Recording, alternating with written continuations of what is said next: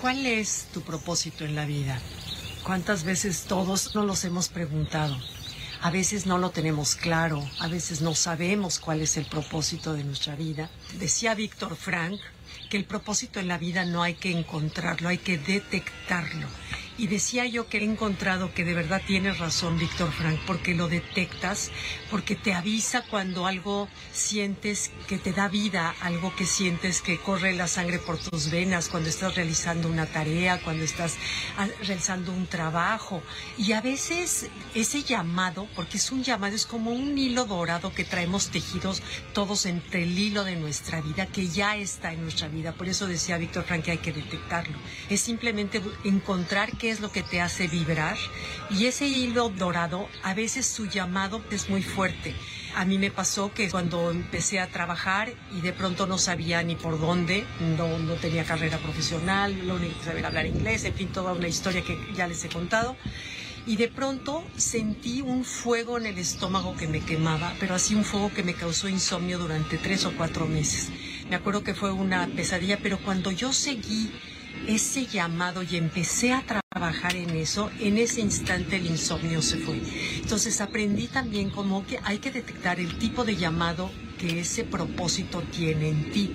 Y a veces es como entrar a una cueva en donde te va llevando por un lado para acá, pero luego te lleva por acá y luego te lleva por acá y luego te lleva por acá.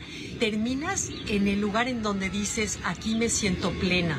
Pero a veces tuvimos que haber recorrido ese trayecto, ese camino para llegar a ese, pero hay que confiar en que la vida sabe, en que la vida no hay que a veces querer llegar al fondo de ese de la cueva donde va a haber una luz enorme, que es donde voy a sentir, este es mi propósito en la vida, porque antes te lleva por distintos caminos oscuros en donde no encuentras, sino, sin embargo, si sientes que, que por ahí te va a llevar, hay que confiemos en la vida porque nos lleve. Ahora, todos tenemos tres tipos de propósitos.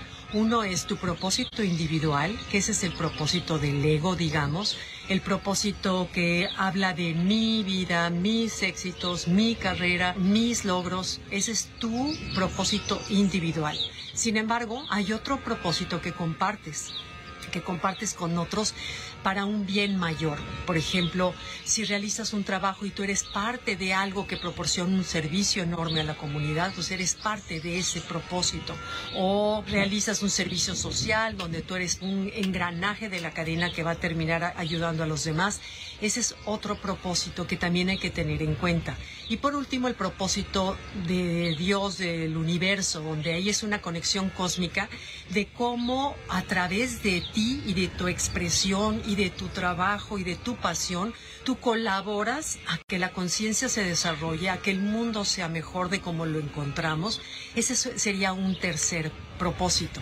Creo que alguna vez se los platiqué que vi en Facebook la foto de un árbol seco, seco, seco, seco, seco, pura vara, sin una sola hoja. Y abajo decía, no estoy muerto, estoy descansando. ¿Cómo me dio alivio ver esa foto? Se me quedó grabado porque ¿Cuántas veces te sientes en rachas en tu vida en que a lo mejor no estás en la cima de tu inspiración o en la cima de tu creatividad o en la cima de tu potencial estás en curvas. Así es la vida. Todo el universo se mueve en expansión hacia afuera y en recogimiento, en contracción. Entonces, por ejemplo, vemos el día y la noche. El día es expansión, la noche es recogimiento. Las olas del mar, unas van y luego regresan. La inhalación, la exhalación, las estaciones del año. Siempre el universo se maneja en estas dos fuerzas, en contracción y expansión. Entonces, pensemos que cuando estoy en esos momentos en que digo, es que no sé si estoy en el camino adecuado, es que no sé si esto es lo que me apasiona, es que no sé. También hay maneras de detectarlo. Cuando es el anhelo del alma, usa palabras distintas a cuando es el anhelo del ego. Cuando es el del alma, usa anhelo, deseo, me fascinaría.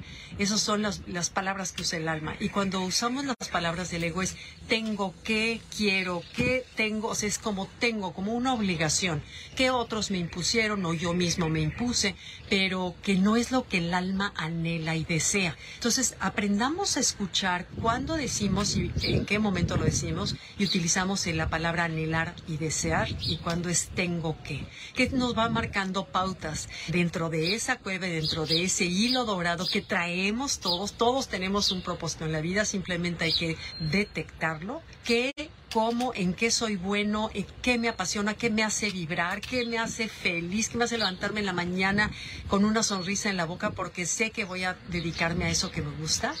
Y ese es tu propósito. Tengamos confianza en que la vida sabe más que nosotros y que a veces hay que esperar como ese árbol. Épocas en que así es la naturaleza, como siempre es una gran maestra. Ella no apura las estaciones, ella simplemente deja pasar las distintas etapas por las que la naturaleza y nosotros pasamos. Muchas gracias. Gracias. Los leo. Bye.